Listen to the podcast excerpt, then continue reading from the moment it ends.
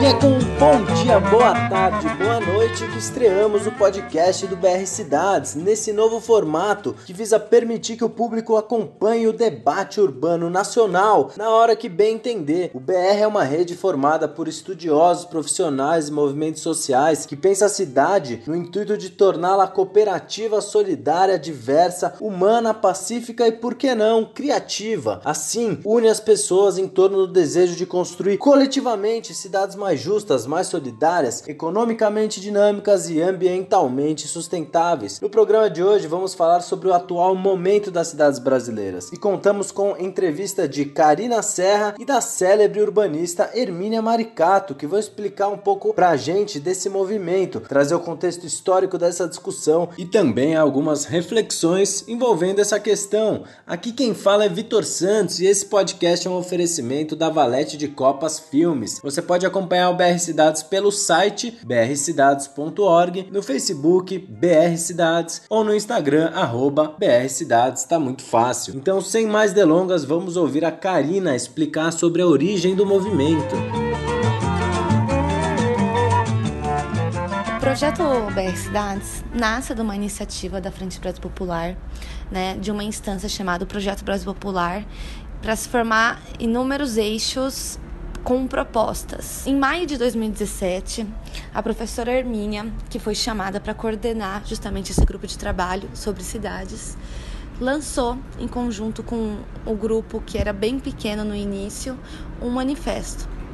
E ele teve grandes adesões, justamente porque com essas grandes mudanças que estão em curso, feitas ou não é, com a participação das forças democráticas da sociedade, como mais de 85% da população brasileira mora nas cidades, repensar o Brasil urbano é urgente e necessário. Em dois anos de projeto, nós tivemos um grande aumento em todo o Brasil. O BR Cidades hoje se encontra em mais de 15 núcleos: Amazonas, na Bahia, Distrito Federal, Espírito Santo, Minas Gerais, Goiás, Pará, Paraíba, Paraná, Pernambuco, Rio de Janeiro, Rio Grande do Sul, Rio Grande do Norte, São Paulo e Santa Catarina. E os núcleos vêm construindo cotidianamente em uma grande triangulação: eh, movimentos sociais, técnicos e profissionais, entidades e universidades. O objetivo é justamente debater sistemas urbanos com uma construção coletiva, com propostas consolidadas para as cidades brasileiras, com novos rumos urbanos. Nesse ano de 2019, a gente já conseguiu fazer vários seminários em torno dessas perspectivas, seminários regionais, para que no nacional a gente consiga chegar com essas propostas regionais mais consolidadas e articuladas e sair com uma agenda, um primeiro rascunho de uma agenda urbana que abarque eh, temáticas específicas e também de um grande aspecto nacional. Em 2018, no final, a gente já teve um fórum regional de Porto Alegre. Agora em 2019, vários fóruns estão acontecendo. Em São Paulo vai acontecer agora um em junho. Inclusive Inclusive, um, um eixo específico muito forte em São Paulo é o de artes e extensão universitária, que a gente vê uma grande moçada, uma juventude muito ativa em torno desse eixo. O núcleo de, do Rio de Janeiro também está se preparando para o mês de junho para um seminário, né, para um fórum regional. Os núcleos do Nordeste estão fazendo uma coisa que ainda a gente não tinha feito, que é se organizar regionalmente entre eles e fazer um grande encontro do Nordeste agora em junho,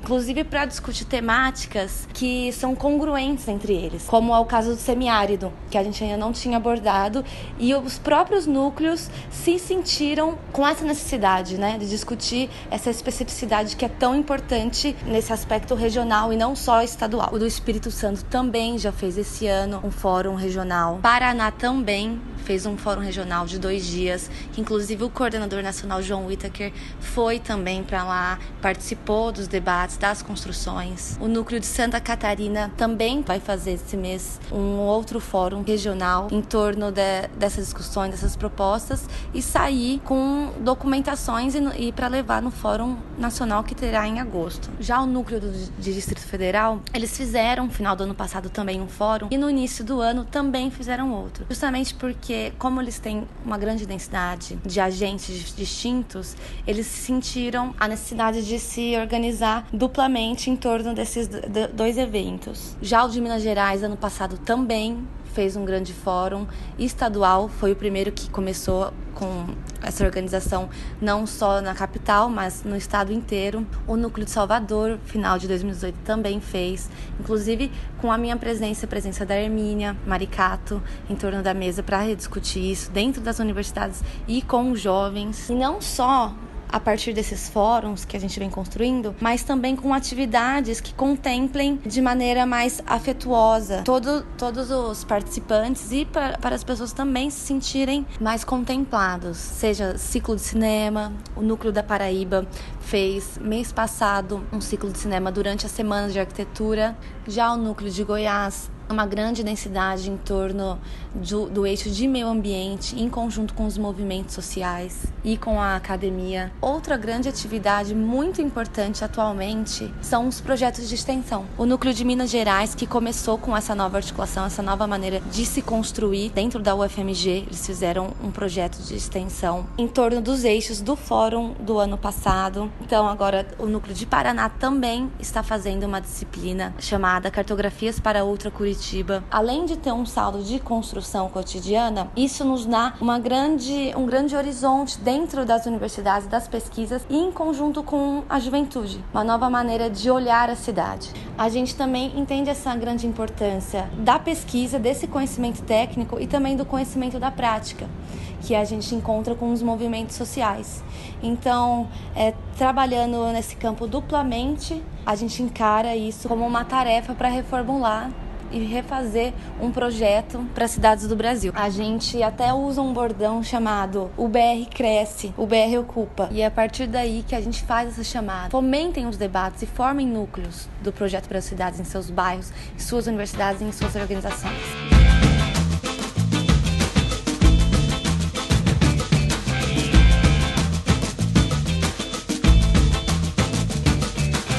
Com essa guitarra distorcida do Nação Zumbi que vamos aquecer essa discussão urbana no Brasil de hoje. Porque o BR Cidade se mostra urgente nesse momento que o país vive, até porque essa articulação em diferentes polos pelo país permite pensar o todo e também algumas questões regionais. Vale trazer alguns dados para começar essa conversa, porque atualmente são 207 milhões de habitantes no país, onde mais de 84% ou 175 milhões estão nas cidades, sendo um terço em grandes metrópoles. O desemprego atinge atualmente, segundo o IBGE, 12,3% da população economicamente ativa, 24 milhões de pessoas. A taxa nacional de homicídios é de 27,1 pessoas mortas a cada 100 mil habitantes. O Brasil é o 14 no mundo na questão dos homicídios. Na América do Sul, a gente perde apenas para Venezuela. Em 2016, morreram 62.517 pessoas assassinadas. Na década, foram 500 253 mil. A cada 100 mortos com arma de fogo, 71 são jovens negros, segundo o Atlas da Violência do IPEA. O Brasil ainda é o quinto país em feminicídio, segundo a Organização Mundial da Saúde, OMS. E é nas periferias que a realidade é mais cruel, onde as pessoas têm menos renda,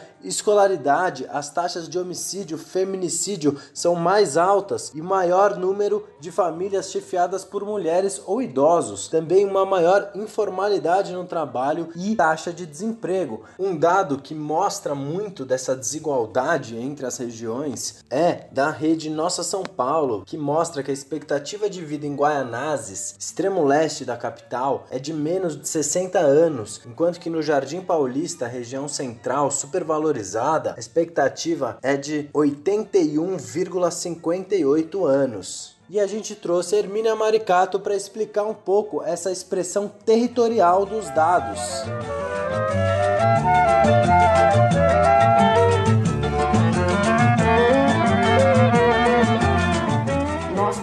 Tivemos um processo de urbanização extremamente concentrado durante o século XX em grandes metrópoles. E isso muda a partir da desindustrialização no Brasil, é? a partir de 1980 principalmente, quando as metrópoles começam a crescer menos, com exceção das metrópoles do norte e do centro-oeste, e as cidades de porte médio começam a crescer mais, tanto em produto interno bruto, o que significa tanto economicamente quanto em termos de população. Então, há uma mudança muito grande no Brasil eh, no século XX, não é? O Brasil começa o século com 10% da população nas cidades e termina o século com 80% da população nas cidades. Essa grande mudança que tem a ver com sociedade, que tem a ver com a economia, que tem a ver com a cultura, que tem a ver com o território, ela traz uma necessidade de olhar-se com muito mais. É,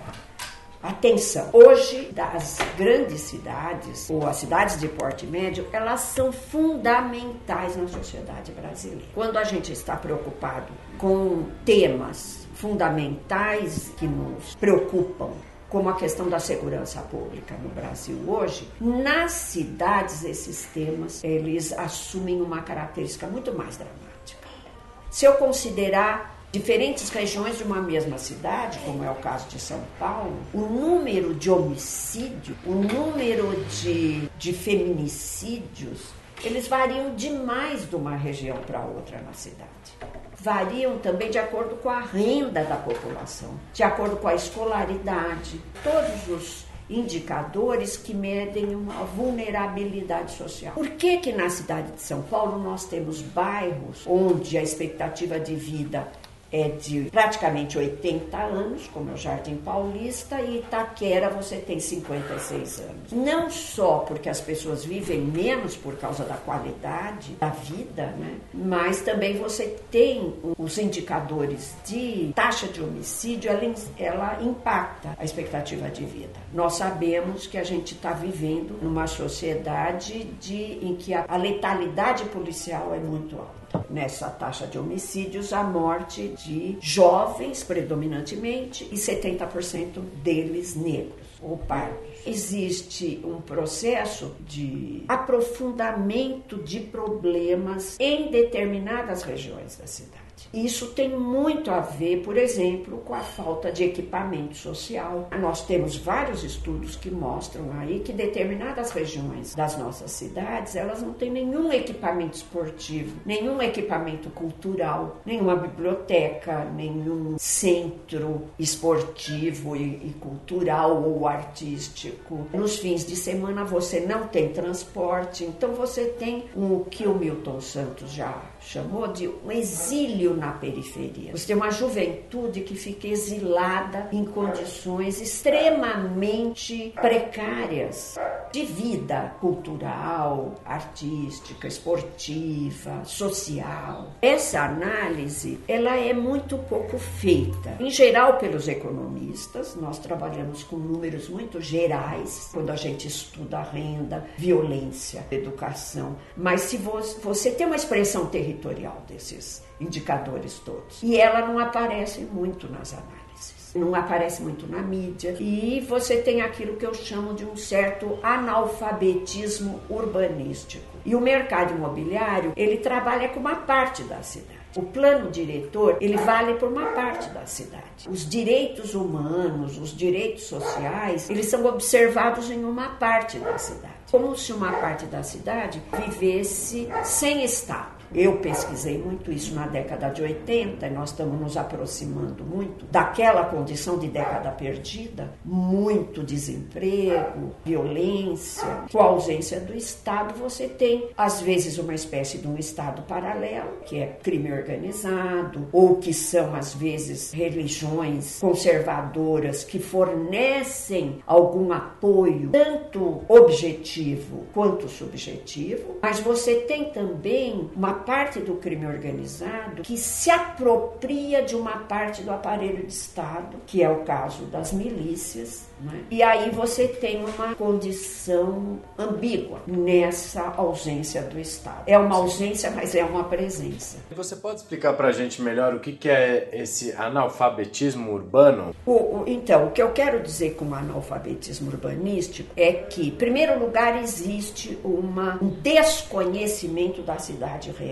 da cidade como um todo. A gente conhece muito aquilo que é uma representação da cidade, que na verdade é uma representação de uma pequena parte da cidade, não é que é a cidade, especialmente a cidade do mercado. Isso o professor Flávio Vilaça já demonstrou. A centralidade da cidade de São Paulo, que era o NHBAU, há, há 60, 70 anos atrás, ela foi se deslocando.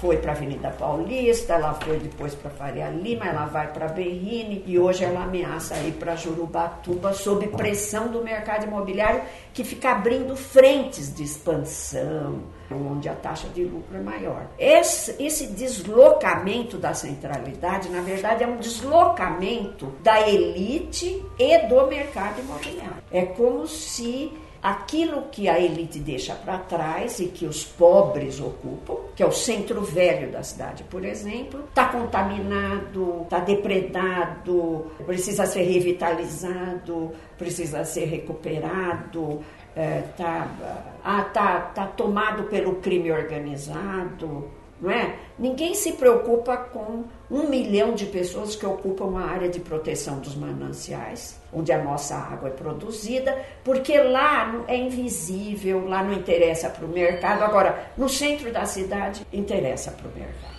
Então lá não interessa que hajam ocupações com a população pobre, resolvendo seu problema de moradia ali no centro da cidade, com todo o equipamento que ele tem. E que seria maravilhoso que isso acontecesse, porque você tem a maior taxa de crescimento do município de São Paulo é ao norte e ao sul onde nós temos áreas de proteção ambiental, que seria fundamental ser preservada, mas como a população não tem alternativa, ela vai para cima da área de proteção ambiental, que não interessa ao mercado. Né? Aonde seria mais adequado você ter moradia para a população que não tem alternativa? No centro da cidade, porque lá você tem emprego, você diminuiria as viagens, porque lá, especialmente, você tem edifícios ociosos. Tem muito edifício abandonado, sem uso, numa área em que toda a coletividade já investiu muito. A lei ela está do nosso lado nesse sentido.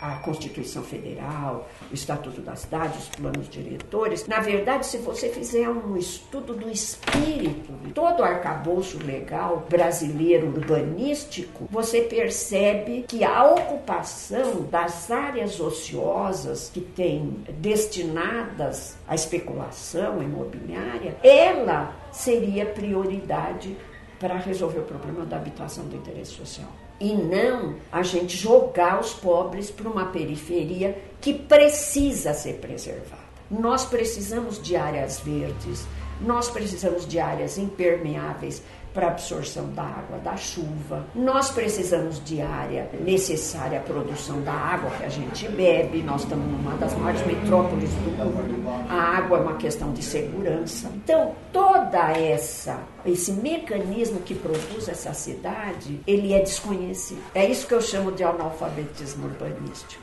É, assim como o engenheiro Celso de Carvalho já escreveu que os, é, os riscos é, de desmoronamento, as enchentes, é, essa, uma série de dramas e tragédias que a gente percebe em nossa cidade. Algumas são, não são excepcionais, não acontecem de vez em quando, mas acontecem todos os dias. A tragédia da mobilidade, o tempo que as pessoas passam no transporte, por exemplo, tudo isso é produzido. Não é, isso não é acidente natural. Tudo isso é decorrente de uma forma de, de produção do espaço urbano e de apropriação do espaço urbano. Então, é muito importante que a gente entenda essa cidade, perceba quais são os problemas dela, como é que esses problemas são criados e como é que eles podem ser resolvidos. Existem soluções para esses problemas. E por que é que é o mercado imobiliário quem define as políticas públicas e não as demandas da população? Olha, sem dúvida nenhuma, isso causa disso tudo, a explicação estão nas nossas raízes históricas, não é? O Brasil foi o país que mais importou escravos. De todas as sociedades do mundo, fomos nós os que mais trouxemos escravos negros para ser mão de obra na produção dos ciclos econômicos no Brasil. E os escravos, enquanto os escravos foram muito importantes, a terra não tinha tanta importância na sociedade brasileira, mas a partir da pressão para a libertação dos escravos, internacionalmente, principalmente pela Inglaterra, que tinha interesses na libertação dos escravos brasileiros, a partir da pressão para a libertação dos escravos, inicia todo um processo para aquilo que José de Souza Martins chama, Miguel Baldez, né, escravização da terra, quer dizer, liberta os escravos e escraviza a terra. Por quê? Para você ter controle sobre a produção, você tem que ter controle sobre a mão de obra ou você tem que ter controle sobre a terra. Uma produção que é tipicamente agroexportadora foi o que alimentou a economia brasileira durante quatro séculos. A industrialização ela, ela se dá exatamente no século XX, é né? uma industrialização muito forte, especialmente de 1940 a 1980, quando parecia que o Brasil ia realmente dar um salto para fazer parte das maiores potências mundiais. O Brasil chegou a ser a sétima economia do mundo. É um país com uma riqueza natural é espetacular e nós podemos acrescentar uma riqueza também social, uma diversidade é, social, cultural também muito expressiva. Né? O Darcy Ribeiro sempre colocou isso como uma riqueza social. Né? Então você tem uma tradição de uma elite, o Bresser Pereira gosta de falar isso, uma elite que não é classe dirigente, uma elite que não tem sentimento nacional de defesa da nação, né? defesa da nacionalidade, é uma elite extremamente extremamente predatória com o ambiente e com, a, com o povo brasileiro. Né? Essa elite é, muitos historiadores mostraram, o poder político está muito ligado à detenção de patrimônio. E a detenção de patrimônio, inicialmente em escravos e depois em terra, ela captura totalmente o aparelho de Estado, o interesse dessa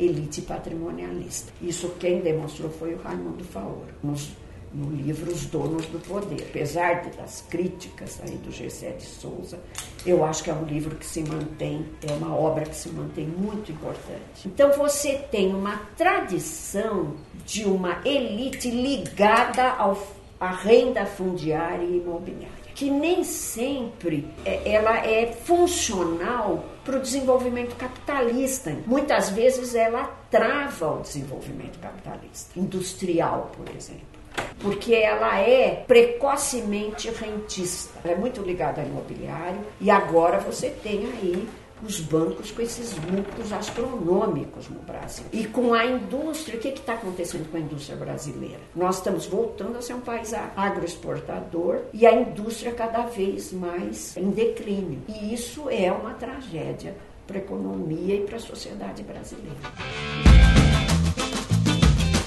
Pois é, essa foi a grande Hermínia Maricato, que daqui a pouco volta para explicar um pouco do contexto histórico do nosso país, o que ela chama de ciclo virtuoso, um momento de muitas políticas a favor das cidades. Mas antes da gente ouvir a Hermínia, a Karina Serra vai trazer mais informações sobre o momento que vivemos e os desafios que ele traz. Então pode falar, Karina governo, em março de 2018, ele publicou decreto que regulamentam a lei da grilagem, conhecida popularmente que seria a medida provisória 759, ela se volta especificamente à questão da reforma agrária e ela desonera o INCRA das obrigações com as famílias assentadas. Sim, o que é importante de se ter de entendimento em torno disso é que agora não cabe o governo estruturar as áreas destinadas à reforma agrária, né, por meio da oferta da infraestrutura física e política e assistência técnica, como era no caso do, de 1990. Um outro aspecto muito importante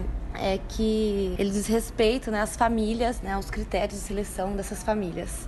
É, antes, né, os, os assentamentos criados, famílias que por lá permaneciam, eles se organizavam em movimentos de luta pela terra, que é o, no caso do o MST, que é muito conhecido, a contagem, entre outros. Agora, com essa mudança, algo bem significativo foi que agora há editais municipais para esse tipo de seleção de famílias, né, que estão demandando lotes em assentamentos de reforma agrária. E as famílias acampadas não vão ter, não têm mais preferência, mesmo que possam receber pontuação atuação né, nessa condição do edital. É muito significativo e sintomático, tanto pela questão da mobilização em torno da terra e um enfraquecimento desses movimentos sociais do campo. Outro ponto muito importante a partir de 2016 foi o aumento, o grande aumento da taxa de miseráveis no Brasil. É um grande efeito também, um dos efeitos do corte que o governo federal fez no programa do Bolsa Família além dos reajustes do salário mínimo, que ficaram muito abaixo da inflação. Então, além do Bolsa Família permanecer o recurso congelado por dois anos e só a partir de julho de 2018 teve um aumento de 5,67%, a extrema pobreza chegou a ter um aumento de 11% e atingiu 14,8 milhões de indivíduos né, segundo um estudo da LCA Consultores. Foi elaborado a partir do PNAD contínua. Enquanto em 2016 o contingente de miseráveis representava 6,5%, em 2017 ele sobe para 7,2% da população, um aumento muito considerável é, de acordo com um período de um ano. Esse cálculo de miserável ele é referente ao Banco Mundial, que ele considera extremamente pobre quem sobrevive com menos de 1,90 dólares por dia. Para retomar um pouco pouco desses dados, desse investimento do governo federal no programa Bolsa Família, em 2014, enquanto os beneficiários do programa caiu de 852,2 mil, foi para 804,6 mil no ano de 2017. A extrema pobreza mais que dobrou em apenas três anos, retrocedendo ao mesmo número que tínhamos há duas décadas atrás. Enquanto a miséria atingia 1,3% da população fluminense no Rio de Janeiro em 2014, 2014, ela começou a afetar 3,4% em 2017. São cortes de programas que influenciaram muito não só na taxa de emprego, desemprego, mas também no grande aumento de desvalidos da população brasileira. Nesse quesito também de grandes mudanças, a gente poderia retomar a questão da reforma trabalhista, que retrocedeu a 1940, né, do ponto de vista dos, dos direitos dos trabalhadores. E é referido na qualidade dos empregos gerados. Decaiu muito e hoje a metade da população vive abaixo da linha de pobreza sendo que 90% dos trabalhadores têm trabalho precário. Também tem a questão do aumento da rotatividade, justamente para tentar fazer um rebaixamento dos salários. Quando a empresa ou esse órgão demite os trabalhadores mais antigos, que conseguiram ao passar dos anos incorporar uma maior quantia de salário, eles agora demitem muito mais facilmente com a reforma trabalhista, devido a pouca rigidez e baixa garantia de emprego, mesmo com aqueles que já têm a carteira assinada. E em contrapartida, eles contratam outros profissionais, pagam muito menos então eles conseguem ter, ter um retorno, uma taxa muito alta de 40% a mais de lucro no ano. São questões econômicas que não resolvem o problema do desemprego que vem aumentando muito com o passar dos anos, mas eles aumentam esse tipo de medida aumenta a precariedade do trabalho, com a urbanização, sem nenhum direito para o trabalhador, nenhum respaldo jurídico, o que reflete na economia familiar e também estadual do Brasil.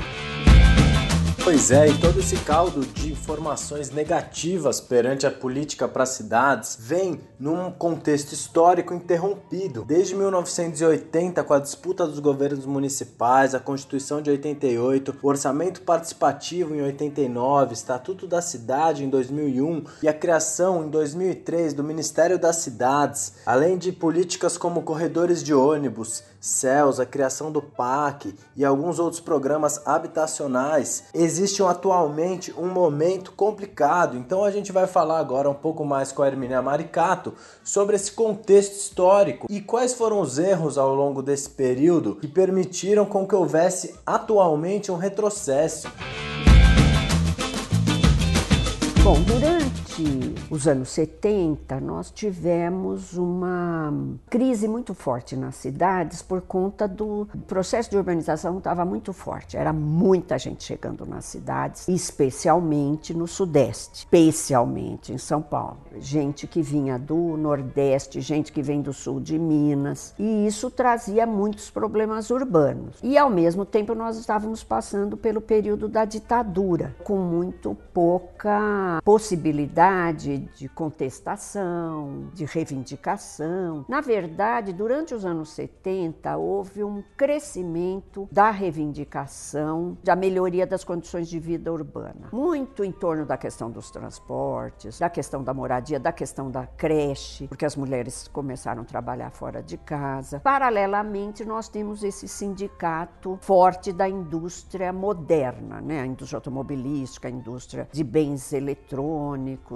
eletrodomésticos, tal. Né? Principalmente essa indústria do ABC. Então foi nesse período crises e problemas de crise urbana e problemas urbanos de um crescimento forte das cidades que nasce uma articulação de profissionais, pesquisadores intelectuais, lideranças sociais em torno da palavra de ordem da reforma urbana. Na verdade, a reforma urbana ela foi retomada de um documento que foi escrito 1963 num Congresso Nacional de Arquitetos. Foi constituída uma proposta de reforma urbana. A partir dela, começou a haver mobilização para tomar as prefeituras através de eleição. Até 1985, estava proibido a eleição de governos municipais das capitais.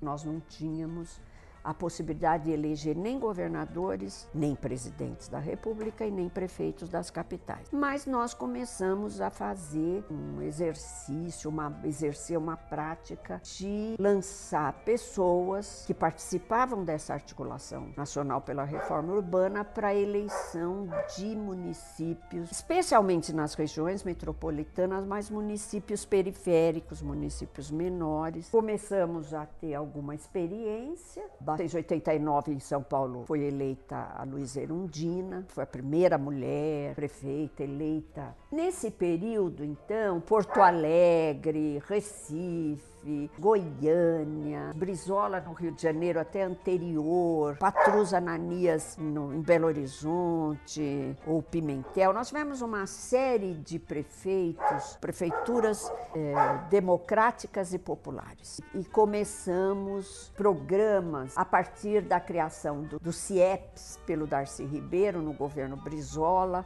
uma herança né, do Anísio Teixeira. Né? Escolas em tempo integral, que além do do currículo mínimo, evidentemente, escolas que alimentavam bem as crianças e que ofereciam cursos de arte, de cultura, de esporte. Nesse período também, eh, as, essas prefeituras democráticas e populares inauguraram novos espaços de participação. O mais importante foi o orçamento participativo. Ficou famoso no mundo inteiro. Foi discutido em cidades como Nova York, em muitas cidades até da Escandinávia. O que, que o orçamento participativo traz? O orçamento participativo ele foi absolutamente central. Essa foi uma prática que foi abandonada com consequências gravíssimas para as nossas cidades, porque os orçamentos públicos eles são objeto de lobbies que tentam interferir na orientação do investimento e obviamente favorecendo os bairros de elite, porque as elites têm muito mais voz, evidentemente, do que as camadas populares, mas com o orçamento participativo essa orientação histórica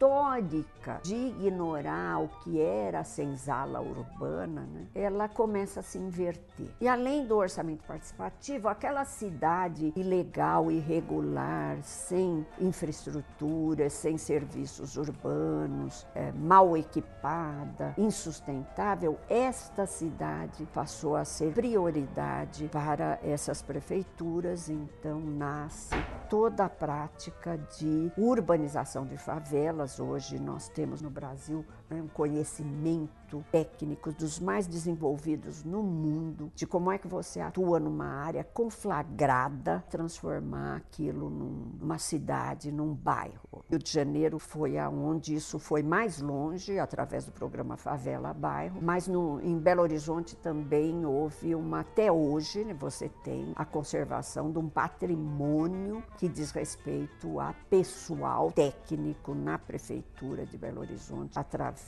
do programa que chama Vila Viva, um programa que leva água, esgoto, iluminação pública, circulação viária, transporte, eliminação de risco de desmoronamento, prevenção de risco, prevenção de violência, né, de assistência técnica e participação social. Na habitação de interesse social ótimo nível arquitetônico dos projetos e com preço baixo das construções e de ótima qualidade. Nós tivemos outros né, na área de saúde, na área de educação, mas na área de mobilidade, por exemplo, com os corredores de ônibus, que era uma novidade criada no Brasil, que depois ficou conhecida internacionalmente como BRT, Bus Rapid Transit.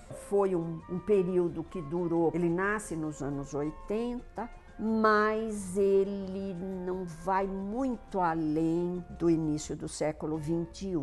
Quando o Partido dos Trabalhadores ganha o governo federal, se cria o Ministério das Cidades. A gente imaginou que seria uma forma de disseminar toda essa política habitacional com democracia direta, com participação social, mas infelizmente nós vivemos um movimento contrário, né?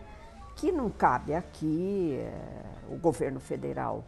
Durante o PT, evidentemente, foi um marco na inclusão social em diversos campos, né? na educação, sem dúvida, o acesso à energia elétrica, né?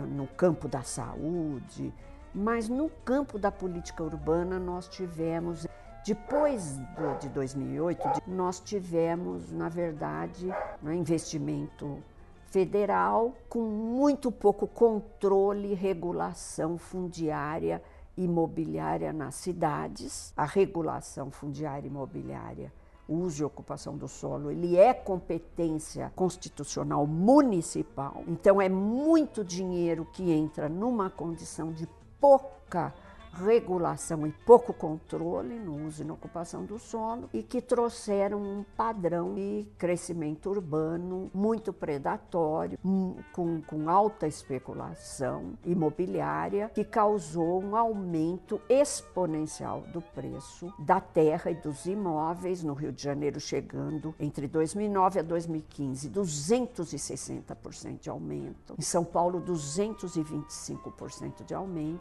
Houve um aumento exponencial dos aluguéis, uma dispersão excessiva das cidades, porque os conjuntos habitacionais e a população mais pobre foi jogada para as periferias, agora não só por um movimento de expulsão por parte do mercado imobiliário, mas uma expulsão que foi devida também a, um, a, uma política fundiária municipal que colocava esses conjuntos habitacionais fora da cidade. E isso traz consequências muito sérias, por exemplo, aumento do tempo de viagem por conta do aumento da dispersão urbanística. As câmaras municipais, elas expandem o perímetro urbano de grande parte das cidades realmente uma tragédia do ponto de vista do custo dos serviços para a expansão dessa cidade. Aumenta muito o custo da coleta de lixo, aumenta muito o custo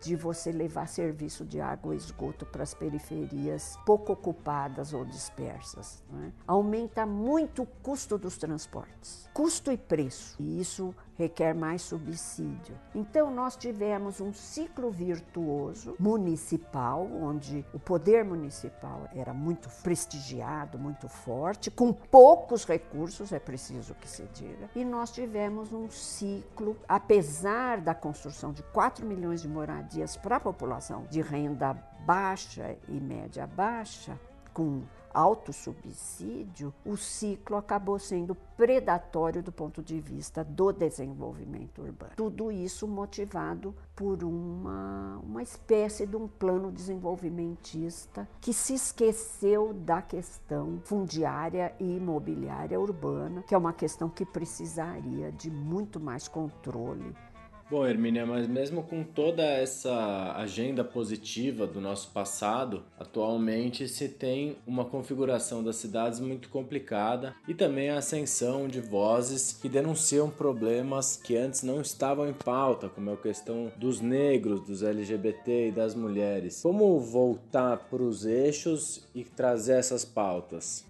Olha, quando a gente fala da política urbana, algumas coisas ficam mais claras do que quando você olha para outras áreas. Então, nós começamos a perceber esse que as cidades foram capturadas por interesses dos capitais imobiliários, patrimonialistas, por exemplo, de proprietários de terra, ligados ao financiamento de campanha eleitoral, interesses. As câmaras municipais se tornaram mais é, conservadoras. Esse movimento, que praticamente tem um corte em 2016, né, um, o fim de um ciclo e o começo de outro, isso nas cidades era perceptível. Nas obras da, da Copa, por exemplo, né, você já tinha um comando de interesses sobre as cidades que estavam se afastando muito do interesse público e social e se aproximando muito de interesses privados, que se apropriam das rendas fundiárias imobiliárias. A Copa do Mundo, as Olimpíadas, a leitura do Rio de Janeiro, por exemplo, mostra isso. Né? Muito investimento em mobilidade que não ia ao encontro daquilo que era o mais necessário socialmente.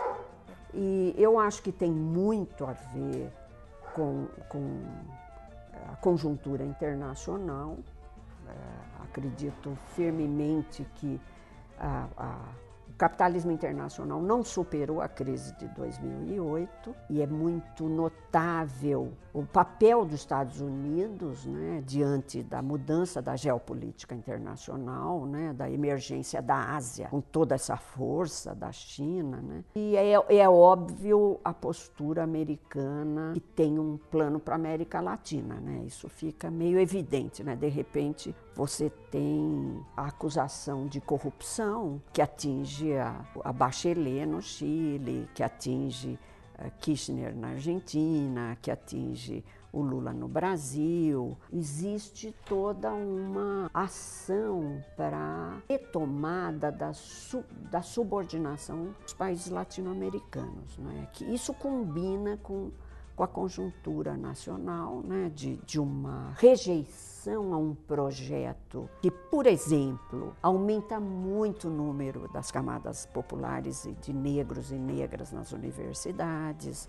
um projeto que traz a necessidade do registro da empregada doméstica, isso para mim é um marco, porque o emprego doméstico no Brasil, ele é um resquício da escravidão. Você não tem um, um, contrato sobre o que uma empregada doméstica faz dentro da casa. Ela fica totalmente subordinada ao que é pedido. E é notável, né? Os estrangeiros, quando chegam aqui, os estrangeiros do primeiro mundo, ficam muito impressionados com essa total disponibilidade da pessoa que não tem um contrato de trabalho que diga você vai fazer isso, isso, isso, de tal hora a tal hora, não é? Há certos serviços que não estão no contrato. Não, não existe existe isso. A hora que você precisa fazer um contrato de trabalho, mesmo que você não mexa nas atribuições, né, você não tem a total disponibilidade e você paga de forma diferenciada. Eu recentemente tive uma diarista que que veio aqui e falou: a senhora me paga quanto a senhora puder. Eu fiquei pensando até que ponto nós chegamos a ponto de uma pessoa não fazer o preço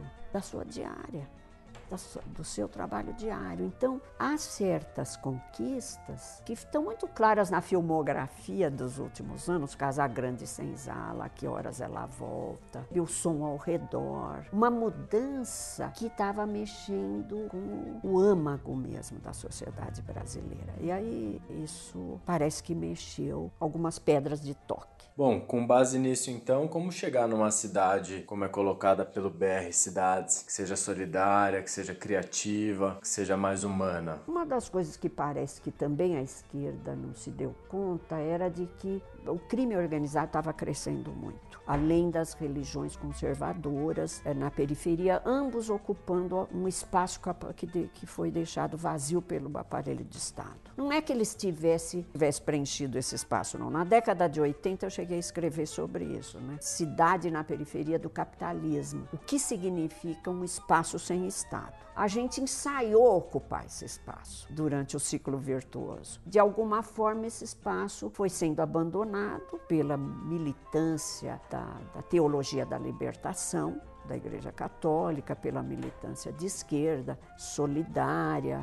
Uma das críticas que eu faço é que a esquerda ela ela estava presente não, não só a esquerda mas um movimento solidário estava presente capilarizado nos bairros de periferia nos anos 80 que era resultado dessa, principalmente da ação das comunidades eclesiais de base. E esse espaço ele vai se esvaziando e você percebe que os movimentos sociais que ocupavam esse espaço vão para o espaço institucional. Então muita gente acaba se elegendo vereador ou faz parte de um mandato ou se ou faz parte, por exemplo, ocupa muito espaço nas prefeituras. É interessante isso, como os partidos vão para o espaço institucional e perdem, por exemplo, o que aconteceu em 2016 não aconteceu de um momento para o outro. Claro, há um golpe, mas é, quando nós olhamos para a periferia agora, ocupada pelas milícias, crime organizado e as, as religiões que, que estão dando algum amparo, diga-se de passagem, muito, muitas são negócios, né? mas muitas estão dando algum amparo para uma população que não tem acesso a um psicólogo, não tem acesso a uma clínica de recuperação de, de drogados, a um advogado para resolver conflitos. Você tem tem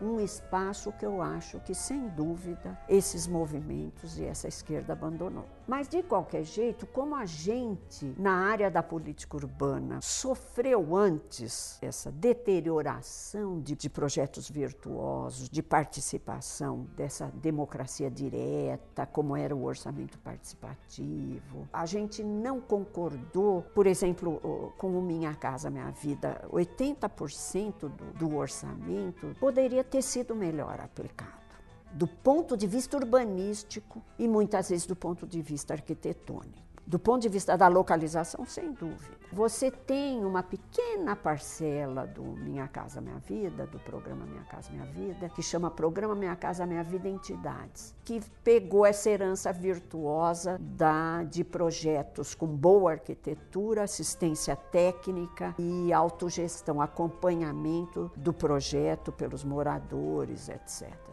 Né? Mas foi uma, uma camada pequena. Nós já estávamos numa linha de crítica e de rediscussão, de repensar. Ó, nós precisamos repensar as cidades do país, nós precisamos repensar a política habitacional, nós precisamos repensar a mobilidade, porque essas cidades dispersas ampliaram o tempo de viagem diária e ao mesmo tempo você tem nesse período também a emergência dessa de um empoderamento dos movimentos antirracistas, de um empoderamento dos movimentos de mulheres, de um empoderamento de movimentos de jovens, inclusive com práticas ligadas à cultura, que são novidades. Então você tem novidades. E a gente discute muito se ela, por que, que elas são geracionais, o que, que elas têm a ver na, na área da, da cultura, o que, que tem a ver essa nova geração com esse caminho que foi aberto, na verdade, pelo, pelos Racionais MC. Né? Eu sou uma admiradora do Mano Brown, de, de afirmar uma periferia de afirmar uma, uma autoestima, de abrir espaço para pôr a periferia no centro. Diante disso tudo, a gente lançou um manifesto no interior do Projeto Brasil, da Frente Brasil Popular. Nós assumimos a questão urbana, a questão das cidades, e esse manifesto explodiu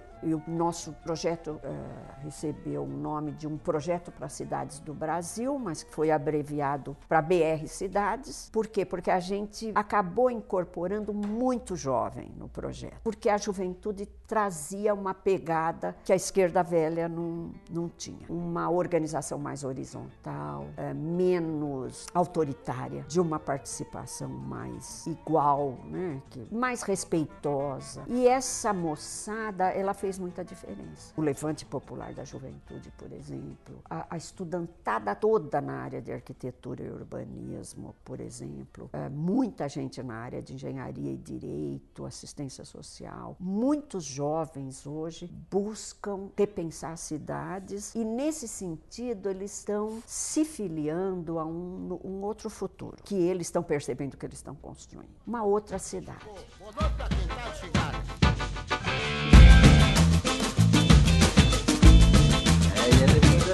aula da grande Maricato que terminamos o programa de hoje. Agradecemos também Karina Serra e todo o pessoal do BR Cidades. Para você que quer conhecer mais do BR Cidades, procure brcidades.org ou no seu Facebook BR Cidades e no Instagram arroba BR Cidades. Aqui quem fala, também responsável pela edição, é Vitor Santos e esse trabalho é um oferecimento Valete de Copas Filmes. Até a próxima!